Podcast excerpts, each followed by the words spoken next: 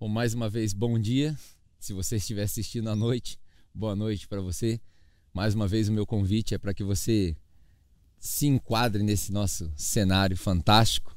Você, se você pegou o nosso culto desde o começo, já reparou que nós estamos numa localidade diferente em função de algumas coisas que aconteceram essa semana, algumas coisas dessas relacionadas à pandemia, outras relacionadas ao nosso ambiente. A gente resolveu dar um passo de fé, entre aspas, um passo de ousadia e começar uma série nova. A gente tinha chamado a nossa última série de Capela na Sala e hoje a gente começa uma série de Capela na sua casa. E aqui a gente está na casa de um dos nossos irmãos, aproveitando esse contexto maravilhoso, essa natureza. E isso é providencial, porque hoje eu quero continuar a mensagem de semana passada. Se você acompanhou na semana passada, eu falei sobre propósitos, eu falei a respeito do propósito comum e o propósito específico. Eu dei alguns comportamentos de quem entende o seu propósito, o seu propósito comum. E eu tinha dito na semana passada que eu não queria abordar o propósito específico por não ter essa pretensão com aquela mensagem. Hoje eu quero fazer o contrário. Hoje eu quero te dar cinco passos para você compreender o seu propósito específico. Eu sei que uma mensagem vai se encaixar na outra, então é importante que você acompanhe a mensagem de domingo passado, se você não fez ainda, aqui no nosso canal, e depois você pode contemplar como as duas se encaixam. Por que, que eu disse que isso é providencial? Porque essa semana nós tivemos alguns acontecimentos que nos impediram de gravar a nossa mensagem com um grupo de louvor, da maneira que a gente sempre faz na igreja. Mas isso não impede que a gente continue o nosso propósito, tanto o comum quanto o específico. Eu, particularmente, dei uma sorte na vida, sou muito feliz por isso, por ter conseguido alinhar o meu propósito específico com o meu propósito em comum.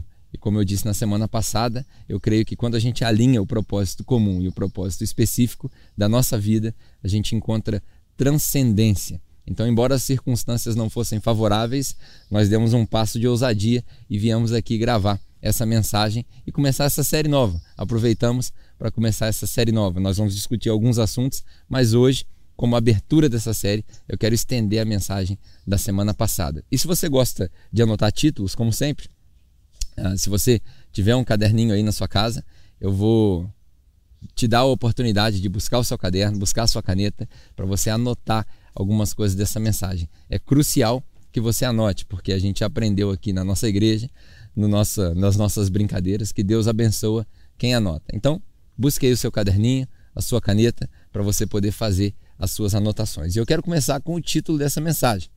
O título dessa mensagem é Do conceito ao resultado. Do conceito ao resultado. Eu quero usar uma passagem bíblica para poder falar a respeito de propósitos específicos e desses, é, desses passos de compreensão. Mas antes disso, eu quero esclarecer uma coisa. Eu falo muito sobre propósito com muitas pessoas, é um assunto que eu sou apaixonado. E principalmente com os jovens, eu converso a respeito desse assunto. E uma das perguntas mais comuns que acontecem nessas conversas é como encontrar o meu propósito específico. Como? Como que eu faço isso? Ou para aqueles que acham que já encontraram esse propósito, eles se perguntam como é que faz para viver esse propósito 24 horas por dia. Na semana passada, ainda usando como referência, eu fiz um exercício contigo para a gente reduzir ao mínimo perceptível as unidades de tempo para você aprender a contar os seus dias. Foi a conclusão da mensagem do domingo passado, Salmo 90, versículo 12. Ensina-me a contar os meus dias para que eu alcance um coração sábio. E essas perguntas são perguntas pertinentes porque a nossa sociedade, a nossa cultura não ensina a gente a viver o nosso propósito. Então, como que faz isso? Eu quero te sugerir como pesquisa, talvez como curiosidade. Eu não tenho tempo para desenvolver esse assunto. Um dia, quem sabe, eu posso pregar sobre esse assunto. Adoraria conversar contigo. Se você estiver nos assistindo online aí no chat e tiver alguma dúvida sobre esse assunto que eu vou falar, cara, me manda uma mensagem. Vai ser um prazer conversar contigo. Mas a sugestão que eu quero te dar é que você pesquise um assunto chamado Ikigai. Ikigai. Ikigai é uma palavra composta japonesa, composta de duas palavras no japonês, o Iki e o Gai, que significam propósitos de vida ou propósito de vida. E sem me delongar demais, sem explicar muito, o Ikigai é uma filosofia que defende a ideia de encontrarmos um ponto de alinhamento entre aquilo que eu amo fazer, aquilo que eu sou muito bom em fazer, aquilo que paga bem, é, isso é importante nos nossos dias, e aquilo que o mundo precisa, ou seja, como eu faço a diferença. Nesse ponto de interseção dessas quatro áreas, os japoneses daquela cidade lá de Okinawa, que inventaram essa filosofia, acreditam que você encontra o seu propósito ou a sua transcendência. Então, é, como título de curiosidade, talvez como material extra, procure aí a respeito do Ikigai. A gente tem vários testes de personalidade, de vocação, você já deve ter feito alguns. Se você trabalha com recursos humanos ou fez uma entrevista recentemente para um trabalho novo, você provavelmente fez o teste lá do DISC de personalidades ou o Enneagram, que é um que está famoso hoje falando sobre personalidades, mas o Ikigai é um exercício para a vida toda. Eu acredito que pode beneficiar a sua jornada no encontrar o seu propósito específico. E hoje, nessa mensagem, do conceito ao resultado, eu quero usar uma passagem bíblica que é muito conhecida, talvez uma das mais conhecidas do Novo Testamento. E eu quero, a semelhança da semana passada, extrair alguns princípios, algumas situações dessa conversa para o nosso contexto.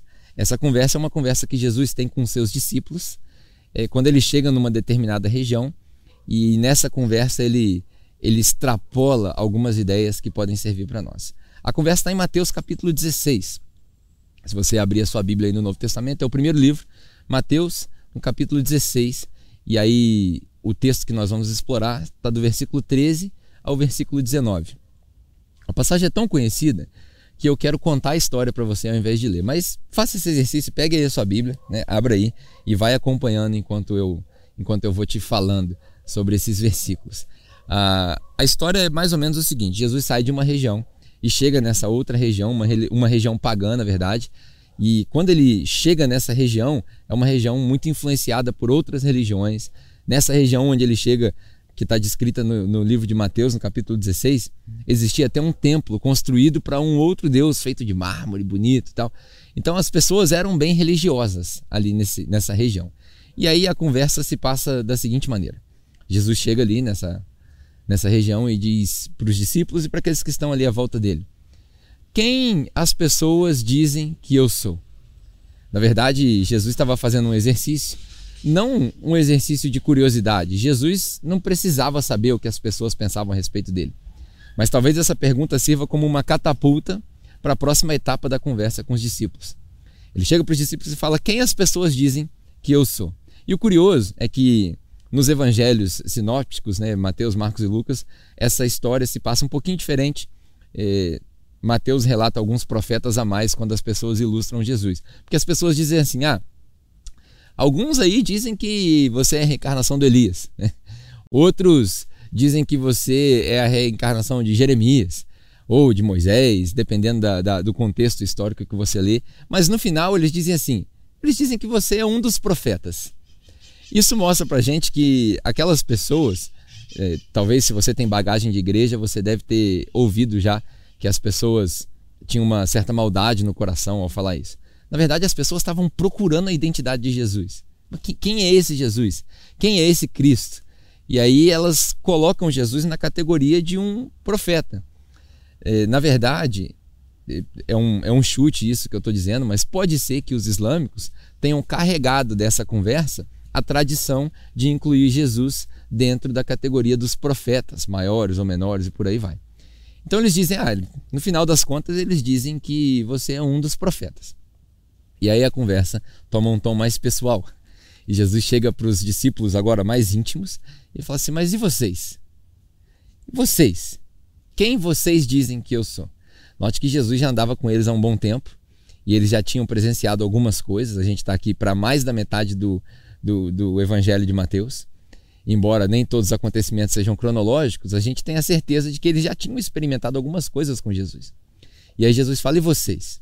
Talvez essa pergunta sirva para mim e para você hoje. E você aí do outro lado da tela?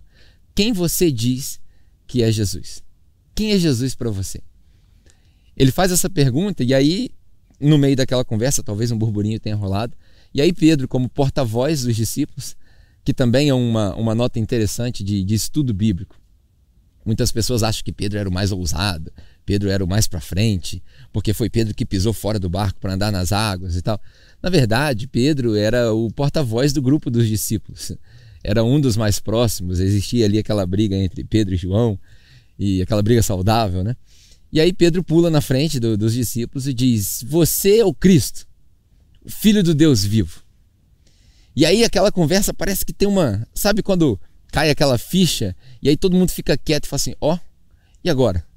Né? Então, parece que essa conversa dá uma pausa quando Pedro fala: Você é o Cristo, o Filho do Deus vivo. E aí Jesus talvez dá um passo para trás, não surpreso, mas feliz, e diz assim: Bem-aventurado és tu, Simão Pedro, porque não foi homem que te deu essa informação, foi o próprio Deus, o meu Pai nos céus, que te revelou.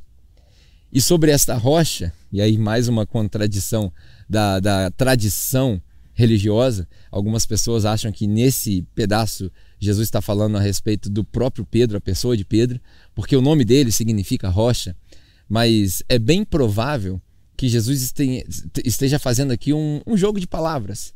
Do mesmo jeito que quando a gente lê algumas escrituras hebraicas, você vê na estrutura do texto é, polos opostos com as mesmas expressões. Por exemplo, quando Pedro fala assim: Bem-aventurado és tu, é, Simão, filho de Jonas, e logo depois ele fala: Foi o meu, meu pai, porque, porque Pedro tinha dito: Tu és o Cristo, filho de Deus. E aí Jesus aponta para o pai de Pedro. Esse contraste na literatura hebraica, ele, ele tem um, um misticismo por trás, que quer mostrar alguma coisa por trás do texto. Talvez Jesus tenha usado dessa linguagem, era como eles se comunicavam, a linguagem deles, para falar: Tu és Petrus, e sobre esta rocha eu construirei a minha igreja. Mais uma dica aí para os plantadores e pastores de igreja, talvez que estejam assistindo. Da última vez que eu conferi esse texto, quem constrói a igreja é Jesus, não somos nós. E aí ele, nesse jogo de palavras, sobre esta mensagem, sobre esta revelação, sobre esse entendimento de que eu sou o Messias, eu sou o Filho de Deus, eu sou o ungido, escolhido de Deus para trazer as boas novas da salvação. Eu sou filho dele também, porque para o judeu era inconcebível Deus ter filho. E aí Pedro fala: Tu és o Cristo, filho do Deus vivo. Então você é o Messias, sim, o escolhido, o ungido, aquele que os judeus esperavam, mas também é filho de Deus.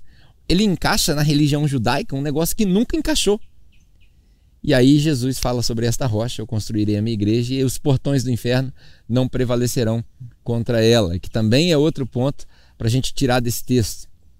É, as portas do inferno não prevalecerem contra a igreja pode significar, por exemplo, que os mortos que no contexto judaico, no contexto dessas escrituras, eram ali contidos no Hades, que é a palavra que Jesus usa, não seriam contidos ali, porque ainda que eles morressem, eles viveriam, que é a expressão que Jesus usa em João 11, por exemplo, quando ele ressuscita Lázaro e no debate com as suas irmãs fala: Aquele que crê em mim, ainda que morra, viverá.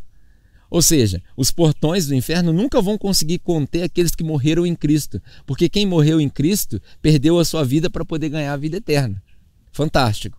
Ou eu, eu gosto dessa segunda hipótese porque fala muito com a cultura da rua, o evangelho de rua.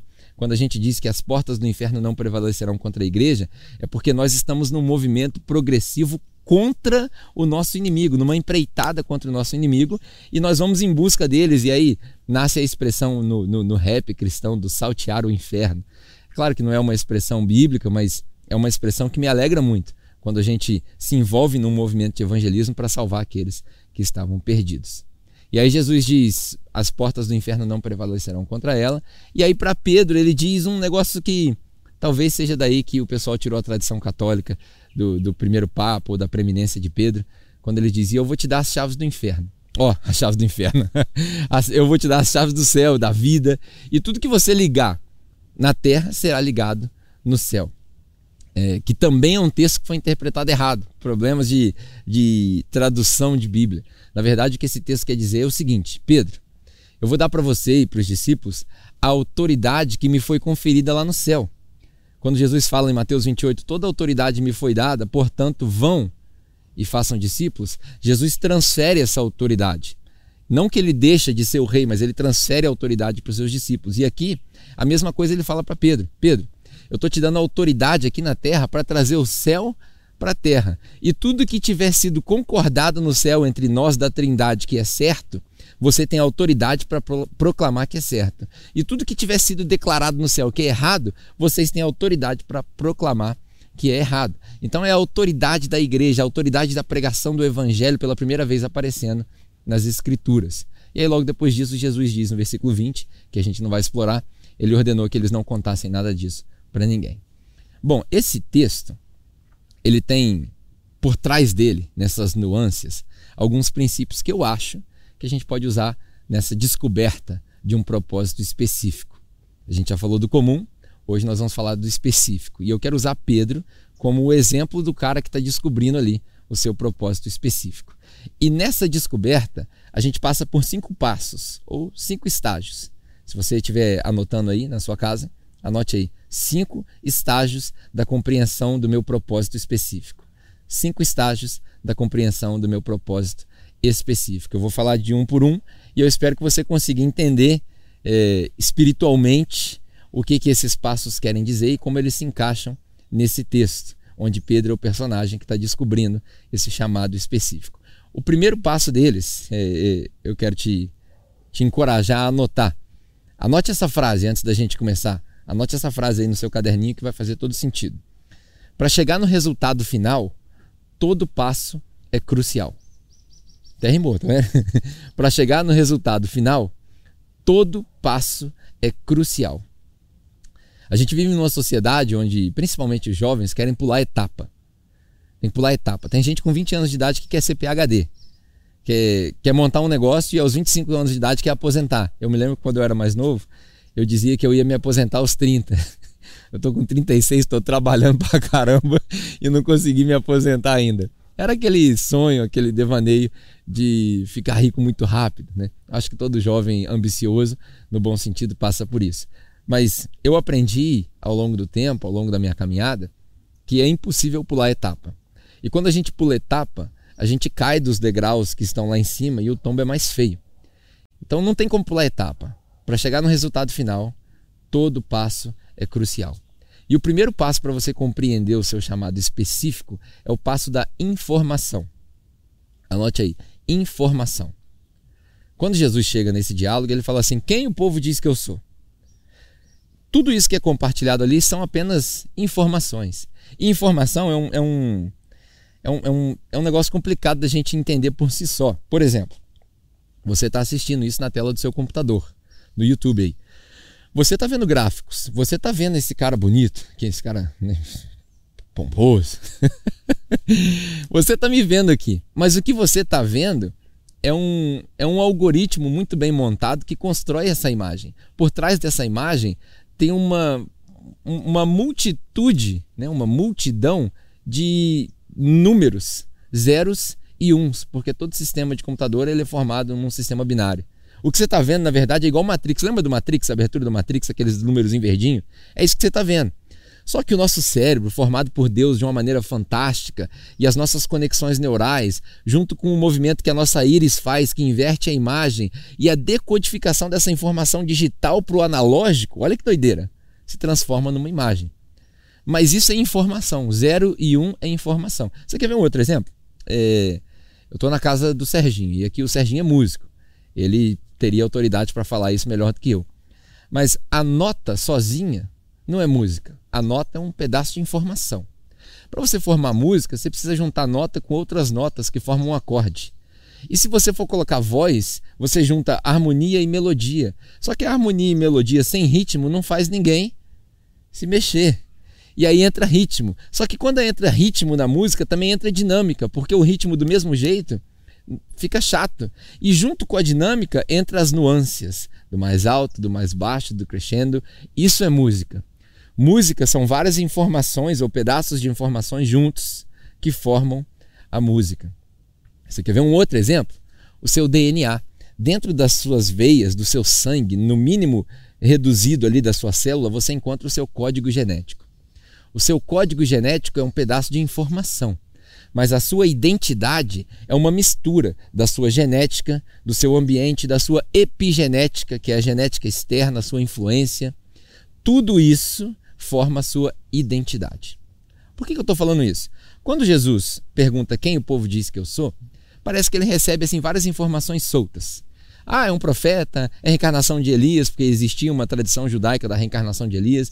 Ah, é, é, é, João Batista, meio que fez um David Copperfield lá, perdeu a cabeça, mas aí entrar dentro de uma caixa e apareceu de novo. Enfim, foi tudo informação, mas Jesus estava em busca de um segundo passo.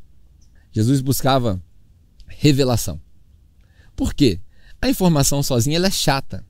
Se você já fez uma prova para um vestibular, por exemplo, que você não gostava da matéria, você experimentou estudar algo que você não gostava e você só acumulava informação.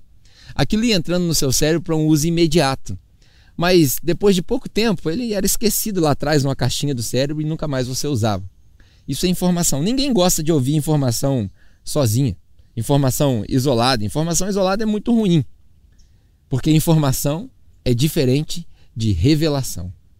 Note que quando Jesus está nessa conversa, ele vira para Pedro e fala assim: Bem-aventurado és tu, Pedro, porque esse título que você me deu aí do Cristo, Cristos, Messias, Messias, o escolhido, o ungido, isso é uma revelação, cara. Porque essa galera toda judaica aí, eles estavam esperando o Messias, mas eles não conseguiam ler Isaías, Jeremias, Ezequiel, eles não conseguiam ler os profetas e ver que eu preenchia todos os aspectos desse Messias. É interessante, por exemplo, que no Evangelho de Lucas, quando Jesus se apresenta pela primeira vez no templo, ele escolhe para ler um texto de Isaías que fala que é, todas as características do Messias e ele termina a fala dele dizendo assim: Hoje essas escrituras se cumpriram em mim. Imagina o escândalo dos judeus. Ou seja, os judeus não conseguiam ver em Jesus essa revelação. E aí Jesus fala para Pedro assim: Ó, Pedro, está começando aqui a descoberta do seu propósito específico. Você vai ser um porta-voz da igreja. Lá na frente, depois que você me negar, porque Jesus também previu isso, depois que você fizer todas as cagadas que você tiver que fazer, você vai ser o cara que vai pregar, você vai ser o cara que vai curar, você vai ser o cara que vai levar a igreja nos seus primeiros passos. Está nascendo aqui o seu propósito específico. Isso é revelação, quando vem do céu. Tem um ditado que diz o seguinte: quando eu falo com Deus, isso é uma oração. Grava bem. Quando eu falo com Deus, isso é oração. Agora, quando Deus fala comigo, isso é uma revelação. É forte, hein? Aí o irmão da igreja, quando a gente está na, na, igreja, no ambiente, o que, que acontece? O irmão fala assim: é forte. Por quê? Porque vem do céu, vem do alto. E é isso que Jesus diz: Bem-aventurado és tu, Simão Pedro, porque não foi homem que te deu isso. Não foi uma interpretação judaica. Não foi uma interpretação segundo os rabinos. Isso foi uma revelação que veio direto do céu, direto do Pai. Quando eu falo com Deus, isso é uma oração. Quando Deus fala comigo, isso é uma revelação. Mas tem um porém. Revelação sem informação é devaneio. Grava bem o que eu estou te falando, anota isso daí. Revelação sem informação é devaneio. É daí que vem as frustrações da igreja moderna, por exemplo. É, aqui a gente diz que nós somos uma igreja para quem não gosta de igreja. Por quê? Tem muita gente que está frustrado com a igreja por causa da irresponsabilidade ou da manipulação da fé alheia por pessoas que se aproveitam disso. É daí que vem o, a grande frustração do Deus me disse. Sabe quando a pessoa fala assim para. Eu, eu já passei por isso várias vezes. A pessoa fala para uma mulher assim: Deus me disse que você vai ter um filho. E ela não tem um filho. Deus não disse nada. É porque a revelação está sem informação. Geralmente, uma revelação que vem do alto, ela é revelada na palavra de Deus. Tanto na palavra o Cristo, porque a gente já falou aqui que a palavra é uma pessoa, quanto na palavra escrita que foi deixada para nós.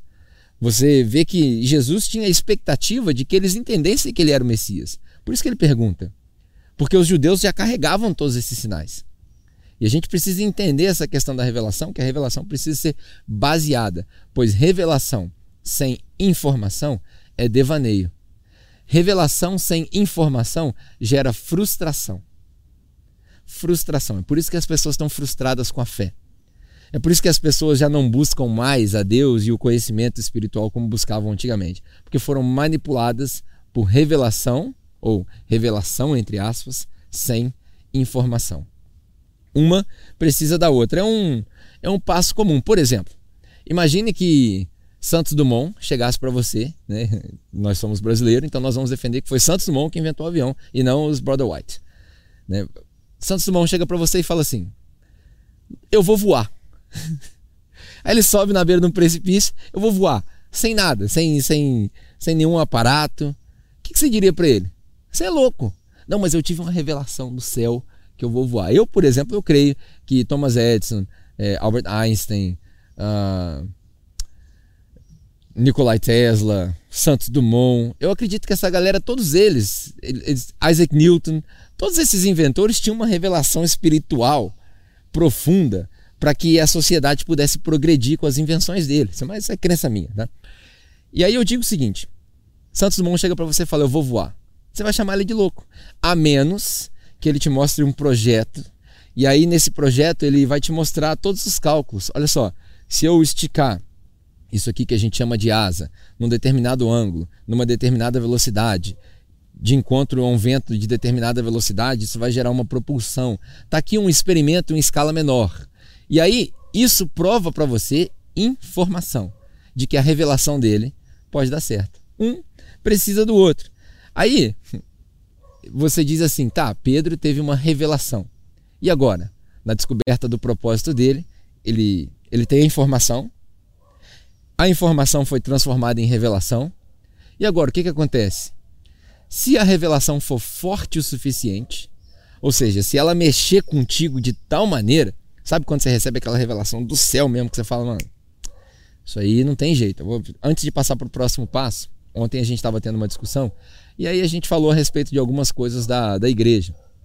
E eu falei para os irmãos o seguinte, cara, desde o começo isso é uma revelação. Eu, depois de muito estudo, muitas convicções, cheguei a essa conclusão e por mais que a gente queira mudar, é uma revelação. Cara, quando a revelação mexe contigo de tal maneira, desse jeito que você fala assim, não precisa mudar. Isso se transforma em inspiração. Quando a revelação é forte, a revelação se transforma em inspiração. Inspiração geralmente acontece quando você é colocado contra a parede. Note que nessa conversa, Jesus perguntou a opinião de todo mundo, meio que falou: ah, a opinião de todo mundo não me interessa. E vocês? Eles foram colocados contra a parede. E aí, colocados contra a parede, assim, no mesmo exemplo, quando Pedro anda sobre as águas, eles estavam ali temerosos. E aí, e agora? O que, que eu faço? E aí, Pedro, pá, se coloca na frente do grupo, colocados contra a parede. Numa sinuca, na expressão em português, uma sinuca de bico. Geralmente a inspiração aparece quando você é colocado numa sinuca de bico. Ou, um momento raro na nossa cultura hoje, quando você está calmo, quando você está em paz.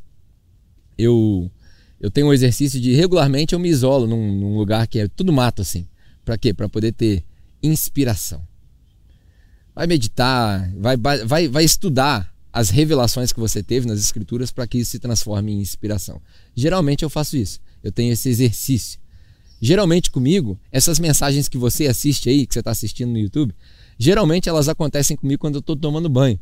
Estou eu lá tomando banho, viajando, aí de repente eu começo a falar sozinho. E aí minha mulher bate na porta e fala assim, tá doido? Eu não, tô ensaiando a mensagem. eu começo a desenhar a mensagem no banho. Por quê? O banho, para mim, né, eu particularmente, meu exemplo pessoal, não precisa ser igual para você, é um dos únicos momentos que eu consigo ficar a sós, sozinho, em paz. Que é o que acontece aqui. Então, inspiração acontece quando você é colocado contra a parede ou quando você está em paz. E a inspiração, ela te leva ao último passo. Né? A gente falou sobre informação, revelação, informação. E aí a in... informação, revelação, inspiração. A inspiração se transforma em motivação. Quando alguém está inspirado, ele tem motivo para agir. Isso é motivação. O quinto passo, ação. Quando alguém está inspirado, ele tem um motivo para tomar as atitudes que toma. Por exemplo, na mensagem passada eu perguntei: por que, que você levanta da cama? Por que, que você acorda? Eu, por exemplo, eu acordo todo dia com o seguinte, a seguinte resolução: o meu objetivo não é encher o copo de todo mundo. O meu objetivo é esvaziar o meu copo. Hoje a gente tem um outlet perfeito, que é mídia social. Né? Então eu uso as minhas mídias sociais como uma ferramenta de trabalho para esvaziar o meu copo todo dia. Todo dia eu faço um exercício. Aquilo que eu sei, aquilo que me foi revelado. Hoje, por exemplo, na devocional da manhã, eu refleti sobre a ira de Deus. E eu percebi que a ira de Deus não é Deus com raiva. A ira de Deus é Deus aplicando justiça. Cara, isso é fantástico. Eu preciso despejar isso. Então eu vou lá e despejo para quem quiser ver e aí esvaziei o meu copo. Porque se meu copo estiver vazio, Deus enche. Agora, se meu copo está cheio, não tem mais onde colocar. Todo dia eu procuro vasilhas e copos para poder encher. Isso é a minha motivação, porque eu consegui alinhar o meu propósito específico, pregar o evangelho, fazer discípulos e plantar igrejas. Esse meu propósito específico está alinhado com o meu propósito em comum, glorificar Deus com a minha vida. Talvez você esteja pensando, tá, mas e eu? Eu não sou pastor, como é que eu faço? Talvez você, engenheiro, seu propósito de vida seja se dedicar à engenharia para que você invente algo novo, ou para que você é, demonstre através do seu caráter no seu trabalho um caráter cristão para o seu chefe que ainda não se converteu. Seja lá qual for o seu propósito específico. Se você estiver inspirado, e a inspiração vem de uma revelação, você terá motivação todos os dias para levantar da cama. O que, que acontece quando acaba a nossa motivação? É porque a inspiração se foi.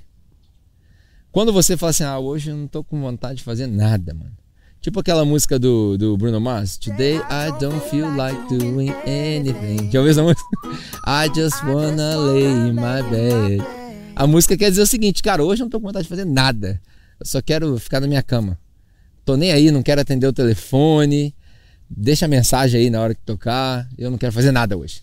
É a música do Bruno Mars. Tem muita gente que tá vivendo Bruno Mars, cara. Só que viver Bruno Mars é uma ilusão. Você precisa de motivação para levantar da cama. Você precisa de motivação para cumprir o seu propósito. E se você tiver motivação todos os dias, e é claro que nas circunstâncias da vida isso vai, vai se acabando, mas se você estiver motivado, inspirado e cheio de revelação, todos os dias você vai agir. É o famoso, o famoso jargão.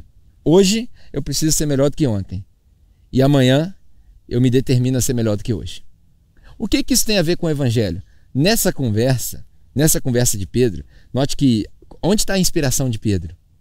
Jesus fala para ele: Eu vou te dar a chave, mano. Mano, quem tem a chave do céu não precisa de inspiração externa nenhuma. Se Jesus tivesse falado para mim, ó, o que você falar aqui na terra é porque eu falei lá no céu, você entendeu, você pegou a ideia, você é o cara.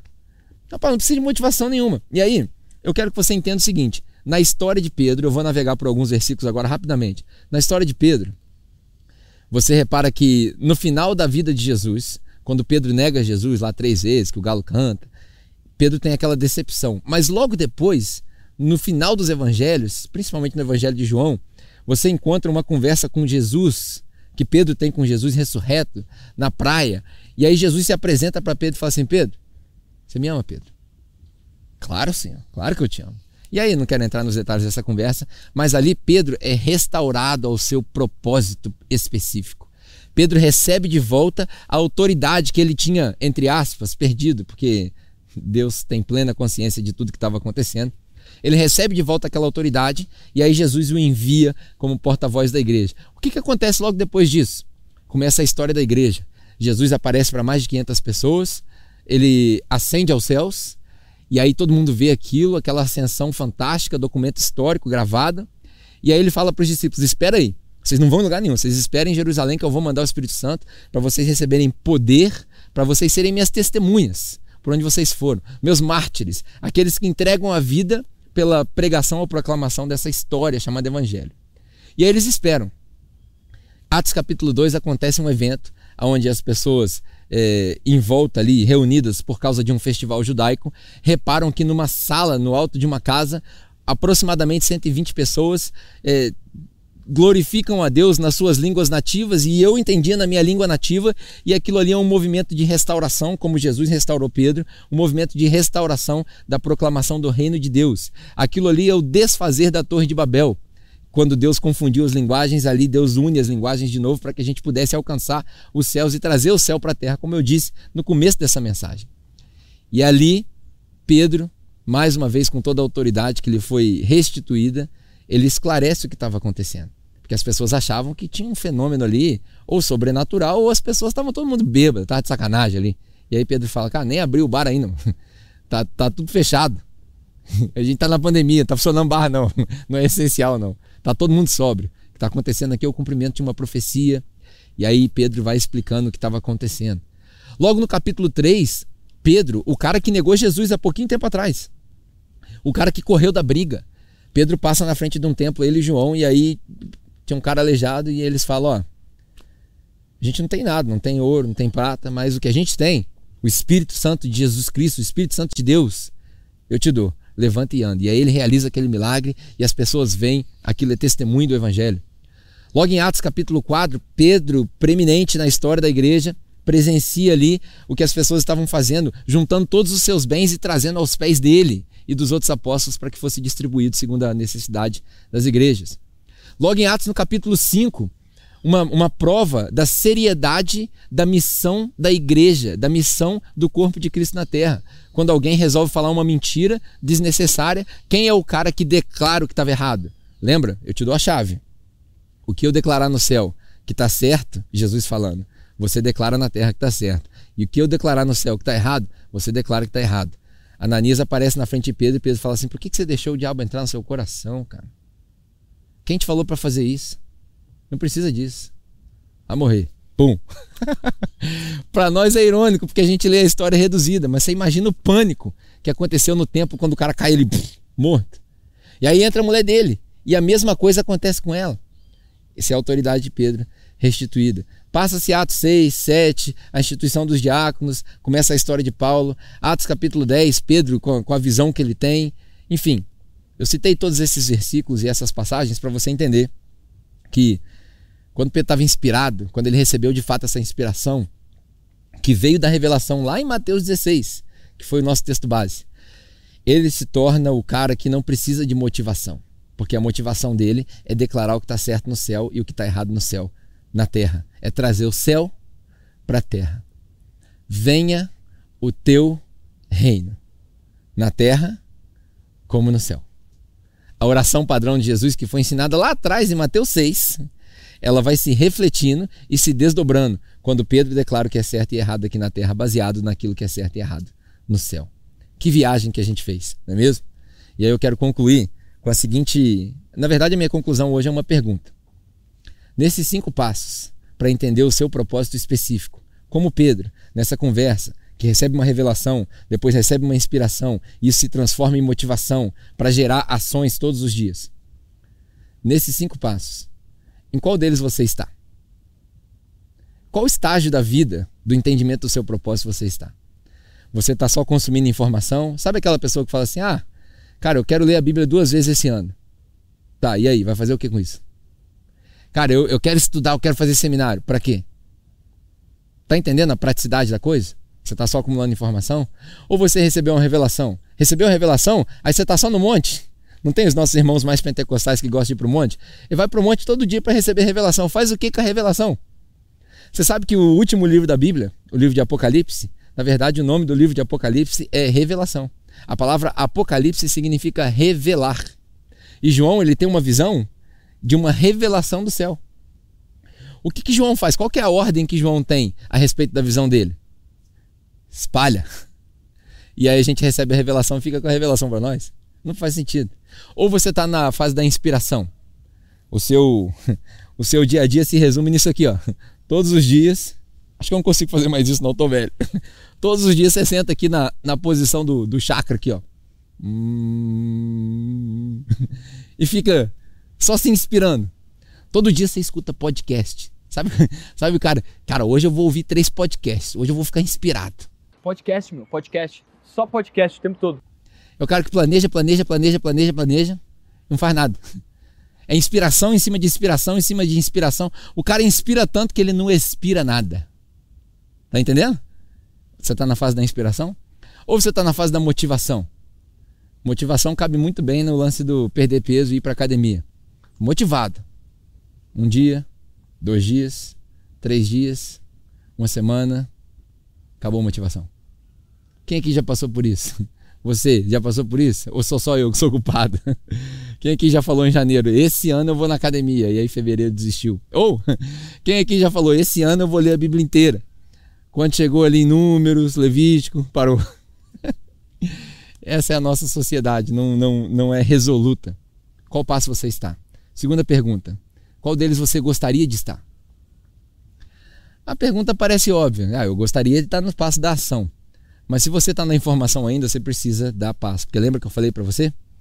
Para chegar no resultado final, todo passo é crucial. Qual passo você está? E aí, se você descobre aonde você está e onde você gostaria de estar, a terceira pergunta é óbvia. Como que faz para pular de um para o outro? O que, que eu preciso fazer? Que está faltando? Ah, eu quero ler a Bíblia inteira, o que está faltando? Talvez está faltando você pegar o seu celular né, e assinar um plano de leitura diário. Simples. Talvez está faltando você se comprometer com um amigo. Vou ler com você. E aí, meu amigo, assumir o compromisso com outra pessoa. Porque a gente, a gente tem medo de falhar no compromisso com os outros, mas esquece que a gente falha no compromisso com Deus todo dia. Olha que doideira. O que, que falta para você passar essas etapas? O que, que você precisa fazer? Faça um planejamento estratégico da sua vida. Organize o seu tempo, como eu falei na semana passada. Como que você vai investir o seu tempo? Faça isso, vai te fazer bem. Essa é a minha conclusão de hoje. E aí na semana passada, eu disse que uma frase de Charles Spurgeon, se eu não me engano, que eu gosto muito, que é o seguinte: o sermão começa na aplicação. Se não tem aplicação, então não tem sermão. A minha aplicação se resume em três coisas. Baseado nesse texto, óbvio, eu sei que nem tudo dá para basear num texto isolado da Bíblia, mas eu quero te dizer o seguinte: a minha aplicação na sua vida, depois de você entender aonde você está, para onde você quer ir, como chegar lá, né, parece até uma pregação de coach aqui, mas no seu propósito específico nessa descoberta, aonde você está, para onde você quer ir e como você quer chegar lá. Escreva num papel, faça um planejamento. E aí, a minha aplicação para hoje é: você precisa estar, primeiro, pronto para ouvir a pergunta. O que aconteceu com Pedro é que Jesus chegou num cenário comum. Jesus não chegou para Pedro primeiro. Mas Pedro estava ligado. Pedro estava pronto para ouvir as perguntas de Jesus. Você está preparado para ouvir as perguntas de Jesus? Se Deus resolver colocar no seu contexto, na sua vida, no seu cotidiano, questões que desafiam a sua fé, você está pronto para ouvir? Você está sensível ao Espírito Santo? Você precisa estar sensível ao Espírito Santo. Como é que faz isso?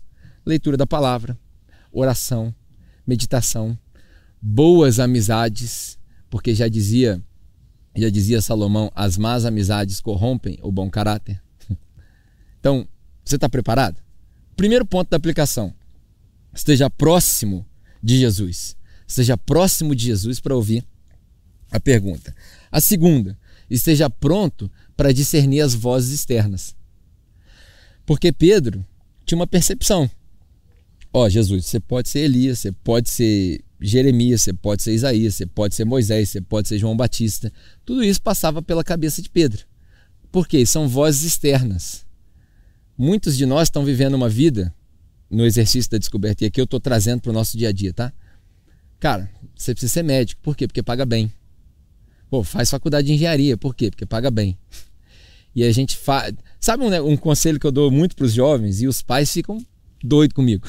Quando o jovem fala assim: o que, que eu vou fazer da minha vida? Aí eu falo para ele assim: ore e pergunta para Deus. Mas os pais não querem que os jovens perguntem para Deus. Sabe por quê? Porque Deus pode falar para ele assim: você vai ser um missionário, você vai ser pastor. Ou Deus pode falar para o cara assim: você vai ser ator. Deus pode falar para ele: você vai ser pintor. Ah, mas isso não dá dinheiro, eu vou ficar preocupado com o futuro do meu filho. Mas quem sabe do futuro do seu filho? Deus ou você? Os pais ficam doidos comigo. Melhor coisa que você faz, cara. Ora. Esteja pronto para discernir as vozes externas e aquilo que é a voz de Deus. A diferença entre a informação e a revelação está na direção de onde ela vem. Eita! Pegou essa daí? Isso, ó, isso aí é frase para botar no Twitter e no Instagram, hein? A diferença entre a informação e a revelação está na direção de onde ela vem. Informação vem daqui, ó, horizontal. Revelação vem daqui, ó, vertical. E a último, o último ponto da minha aplicação é o seguinte: esteja apto para defender a sua fé. Então esteja próximo para ouvir as perguntas de Deus, esteja pronto para ou preparado para discernir a voz externa da voz de Deus e por último, esteja apto para defender a sua convicção. O próprio Pedro, personagem da nossa história de hoje, escreve cartas para a igreja no final da sua vida. E numa delas, na primeira carta que ele escreve, ele diz assim: Estejam sempre prontos para defender a razão da sua fé, ou aquilo que você crê, sempre numa conversa temperada com sal. Ou seja, você e eu precisamos estar preparados para defender as nossas convicções que tratam a respeito do nosso propósito. Quando alguém te perguntar por que você resolveu fazer isso, X, Y e Z. É revelação mais informação, que se transforma em inspiração, que te leva à motivação, que te faz tomar os passos da ação. Minha mensagem de hoje para você é essa: que você tenha esse cuidado de discernir o seu propósito comum, que a gente falou na semana passada, avaliar o seu tempo. Peça a Deus para que Ele te ensine a contabilizar os seus dias para você alcançar um coração sábio. E aí, tendo resolvido o seu propósito comum, alinhe o seu propósito comum com o seu propósito específico. Encaixe os seus planos em Deus. Nunca peça para Deus abençoar seus planos. Peça para que Deus te coloque nos planos dele. Lembra que eu comecei a mensagem da semana passada dizendo: Deus tem um propósito para a sua vida e para a minha vida. Entre num exercício profundo de descobrir o seu Ikigai, de descobrir o seu propósito específico para a sua vida. E lembre que você vai passar pela informação, pela revelação, pela inspiração, pela motivação e, finalmente, pela ação. Espero que essa palavra tenha te abençoado. E eu quero, para a gente finalizar, fazer uma oração bem breve contigo. Se você puder aí na sua casa, fechar os seus olhos e contemplar essa oração, talvez concordar com ela, vai ser um prazer te abençoar dessa maneira. Pai, obrigado mais uma vez pela oportunidade de comunicar a sua mensagem. Obrigado, Pai, mais uma vez por me sentir completo em preencher o meu propósito específico e alinhado com o propósito comum que o Senhor tem para todos nós, que é glorificar o seu nome, glorificar o seu reino com a nossa vida. A minha oração, Pai, para hoje, para aqueles que me ouvem, seja de manhã ou de noite, é que eles sejam tocados e instruídos profundamente por esses passos que não seja só mais uma pregação coach, mas que seja uma palavra que venha como revelação do céu para eles. Que ao meditarem em Mateus, no capítulo 16, e ao longo dos episódios da vida de Pedro, eles possam enxergar no personagem Pedro, no nosso irmão Pedro, as nossas próprias vidas. E ao enxergar, eles possam discernir onde eles estão, para onde eles querem ir e como chegar até lá e que o Senhor possa preparar o coração e a mente de cada um deles, cada um dos meus irmãos, para estarem próximos de Jesus, para discernir as vozes e as, e as perguntas, para que eles estejam prontos para discernir essas vozes e a diferença entre informação e revelação, e por último, que eles estejam aptos a defender a sua fé e a razão do seu propósito específico. Por último, Pai, eu te peço que o Senhor perdoe os nossos pecados, perdoe as nossas falhas e talvez as nossas ausências a nossa abstinência do nosso propósito. E que hoje seja um dia de correção, para que nós estejamos alinhados com o seu propósito para nós. Em nome de Jesus. Amém.